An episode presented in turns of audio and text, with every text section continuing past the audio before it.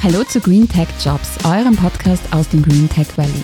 Bist du auf der Suche nach einem Job mit Sinn und Zukunft oder möchtest du dich einfach neu orientieren? Dann bleib jetzt dran und spitz die Ohren. Wir stellen dir hier regelmäßig offene Stellen im Energie- und Umweltbereich vor. Und zwar mit jenen Leuten, die am meisten darüber sagen können, deinen zukünftigen Teammitgliedern. Mein Name ist Christina Stegisch und hier bei mir ist Michael Magenheim. Er ist Service- und Inbetriebnahmetechniker bei der Firma Binder Co. in Gleisdorf. Hallo Michael, danke fürs Kommen. Hallo. Bitte stell dich zu Beginn gleich einmal kurz vor. Ja, also eben, ich bin Inbetriebnahmetechniker bei Binder Co. seit drei Jahren, bin 33 Jahre alt und Familienvater bald von drei Kindern. Warum hast du dich denn 2020 entschieden, genau bei Binder Co. zu starten? Was ist da für dich so das Besondere im Unternehmen? Für mich persönlich ist eigentlich gar nicht so Firmengeschichte oder so in der Richtung. Sicher, Firma hat schon einen guten Ruf gehabt, aber in erster Linie eine große Vielfalt an, an interessanter Maschinen und das ist halt das, was mich beruflich interessiert. Also so bin ich dann eigentlich bei Bind Co. gelandet. Im Bereich der Service- und Inbetriebnahmetechnik, da seid ihr gerade auf der Suche nach Teamverstärkung. Und diese neue Person, die wird ja dann genau in deinem Team starten, oder?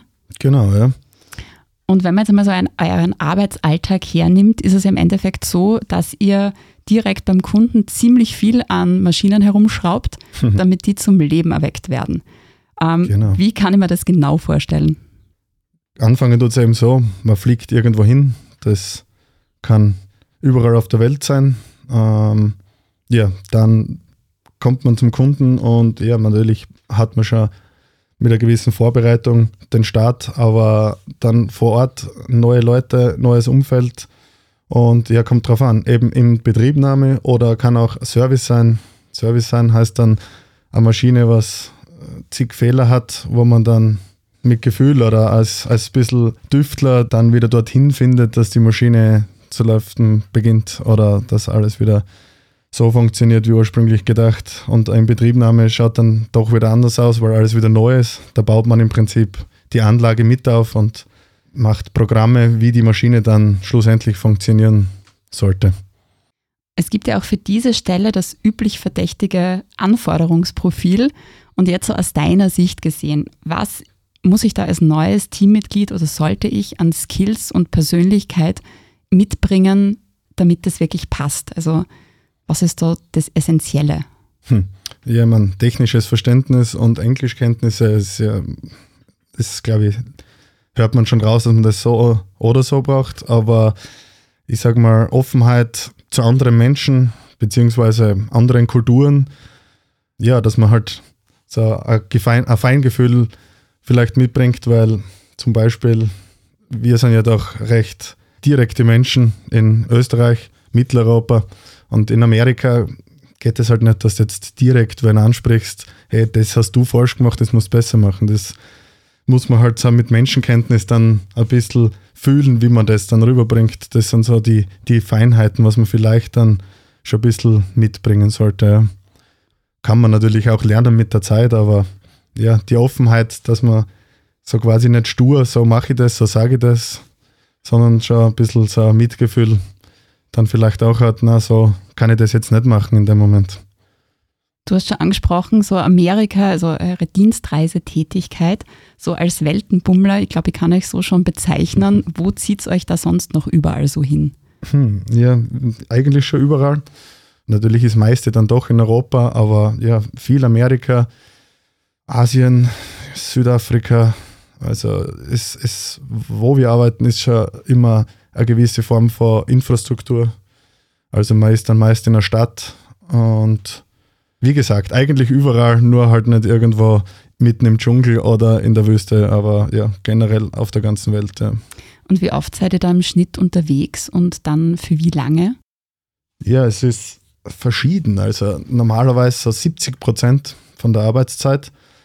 Ja, bei mir ist jetzt ein bisschen schwer. Ich habe das schon direkt vergessen, weil ich jetzt Teilzeit arbeiten mache und vielleicht dann doch mehr im Büro bin wie anderer. Aber ja, also Arbeit, also Einsatzdauer ist dann eine Woche bis zwei Wochen. Wenn du sagst, okay, jetzt ist eine Amerika-Tour, passt, kann ich natürlich auch drei Wochen drüben bleiben, aber der Schnitt ist dann doch so zwischen drei, vier Tage bis eineinhalb Wochen und dann ist man wieder ein paar Tage daheim, ist Wochenende öfter daheim oder sowieso eine Woche Vorbereitung, Nachbereitung, beziehungsweise man arbeitet halt dann doch mehr wie acht Stunden pro Tag. Das heißt, mit den Überstunden bist dann auch viel mehr Zeitausgleich daheim. Also ist halt einfach schwer zu beschreiben. Es ist nicht so der typische Job, wenn du sagst, so 9 to 5.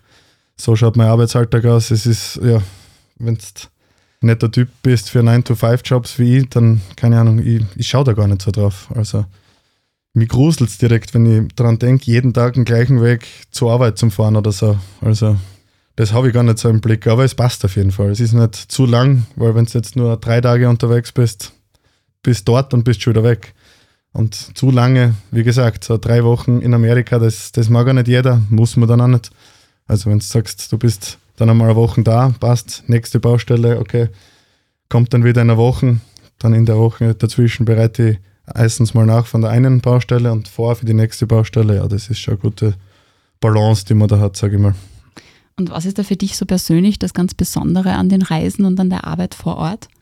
Ja, also die Arbeit vor Ort ist halt eben, man kommt hin, man weiß nicht hundertprozentig, was auf einen zukommt, ist schon mal so interessant. Also das, wie gesagt, ich bin jetzt auf Standard und, und Bequemlichkeit, sondern ich komme hin, schau mal, neue Leute, passt, stellt man sich vor, okay, das muss ich jetzt dann machen an der Maschine. Und ja, natürlich einfach das Reisen an sich, dass ich sage, ich fange mal eigentlich mein Arbeiten mit einem Flug irgendwo hin an. In der Reisevorbereitung steckt dann ja schon, ich jetzt Hotelbuch und so weiter, das ist ja schon so ein bisschen abenteuerlich. Ja, und dann schon auch, was sonst passiert ums Arbeiten. Also wenn ich jetzt in Italien bin und eine richtige italienische Pizza dann am Abend essen kann oder ja, keine Ahnung, ich bin am Wochenende in Tokio und kann da fortgehen oder borg mal ein Motorrad aus und fahre durch die Rocky Mountains. Also, dass ich das dann nebenbei erleben kann, ist eigentlich schon ein ziemliches Highlight für mich. Hört sich sehr, sehr gut an, ja.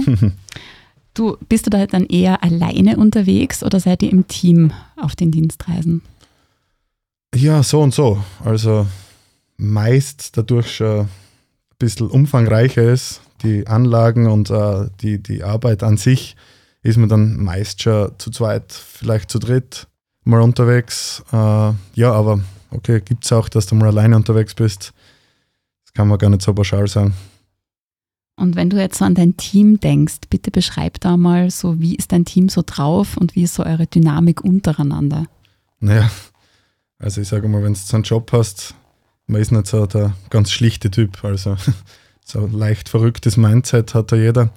Und ja, es ist halt, du bist dann so viel mit dem Arbeitskollegen unterwegs, also man kennt sie dann schon echt gut. Das ist dann schon fast mehr wie nur Arbeitskollegen sein, weil man steht auf, trifft sich beim Frühstück und nach dem Arbeiten, also während dem Arbeiten, eh klar, ist man dann immer nebeneinander und dann nach dem Arbeiten gehst zusammen essen oder was auch immer an. Also das ist ja schon ein enges Verhältnis, sage ich mal. Ja.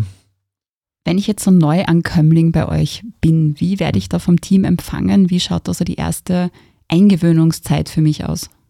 Ja, in erster Linie mal Kennenlernphase persönlich, aber in Form von Arbeit ist halt, man ist mal in der Werkstatt, was es bei uns auch gibt, wo dann eigentlich die Maschinen zusammenbaut werden und ja, nach und nach fährt man halt dann mit raus, sozusagen.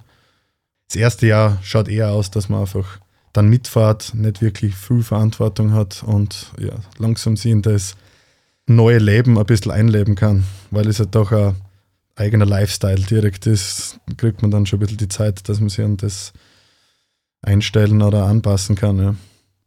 Eurer Website, da habe ich im Karriereteil so einen Wunsch von Binder und Co. entnommen. Neue MitarbeiterInnen sollen kommen, um zu bleiben. Wie macht sich das denn für dich als Mitarbeiter bemerkbar? Wie ich schon angesprochen habe, familiäres Verhältnis oder, oder Feeling in der Firma. Also ich würde es halt so beschreiben, dass ich jetzt vor der Firma in einer Industrie gearbeitet habe, wo man sich als Nummer fühlt. Das heißt da halt gar nicht. Also vom ersten Tag weg fühlt es sich an, als ob ich irgendwie jeden schon irgendwoher kennen hätte. Das ist jeder schon mal positiv gegenüber den anderen. Und ich bin da keine Nummer in der Firma, sondern wenn ich sage, aus familiären Gründen kann ich jetzt zum Beispiel jetzt nicht die Dienstreise antreten, mir ist wichtig, dass ich da jetzt daheim bin, ist das gar kein Thema, dass ich da jetzt fortfahren muss. Also da ist sogar jedem wichtig, dass du wirklich auch zu dem kommst, was dir auch wichtig ist. Ja. Wenn wir so schon bei den positiven Seiten des Unternehmens sind und in hm. dem sehr, sehr familiären Part, wie schaut es bei euch da so eventtechnisch aus? Also was sind so für dich die Event-Highlights eures Unternehmens? Hm. Es gibt schon viele Events, aber eigentlich bin ich dann gar nicht so der Event-Typ, sondern für mich ist die Weihnachtsfeier eigentlich das, wo ich sage, das möchte ich auf keinen Fall auslassen, weil eben meine Abteilung dann immer wieder unterwegs ist und man sieht sie dann echt mal länger nicht. Also es gibt schon ein, zwei Ortskollegen, die ich dann ein Jahr nicht gesehen habe und dann trifft man sie an der Weihnachtsfeier und ja, da passt dann die Stimmung natürlich auch und ja, das ist dann mein Firmen-Event-Highlight des Jahres. Und abschließend, was hast du denn noch so in den nächsten Jahren bei Binder Co. karrieretechnisch vor? Naja, vielleicht bin ich dann nicht der richtige Typ zum Fragen, weil so die Karriereleiter nach oben muss ich gar nicht. Ich bin in dem Job so zufrieden, dass ich eigentlich mir vorstelle, keine Routinen einkehren lassen, sondern den Job genauso zum Weitermachen. Ich denke da gar nicht viel weiter oder anders. Ja, und damit, lieber Michael, vielen Dank fürs Kommen. Bitte. Und an dich da draußen, wenn du dich für die freie Stelle bei Binder Co. als Service- und Inbetriebnahmetechnikerin interessierst, dann bewirb dich jetzt. Danke fürs Zuhören und bis zum nächsten Mal bei Green Tech Jobs, dem Podcast für Jobs mit Sinn und Zukunft. Direkt aus dem Green Tech Valley, dem Technologie-Hotspot im Süden Österreichs. Diese Folge ist powered by Binder Co. nach einem Konzept von Christina Kropf.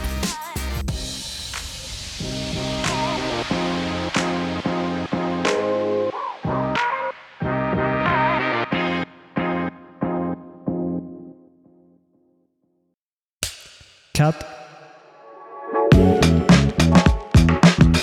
Und wer hat's produziert? Das Pod. Deine Podcast-Agentur.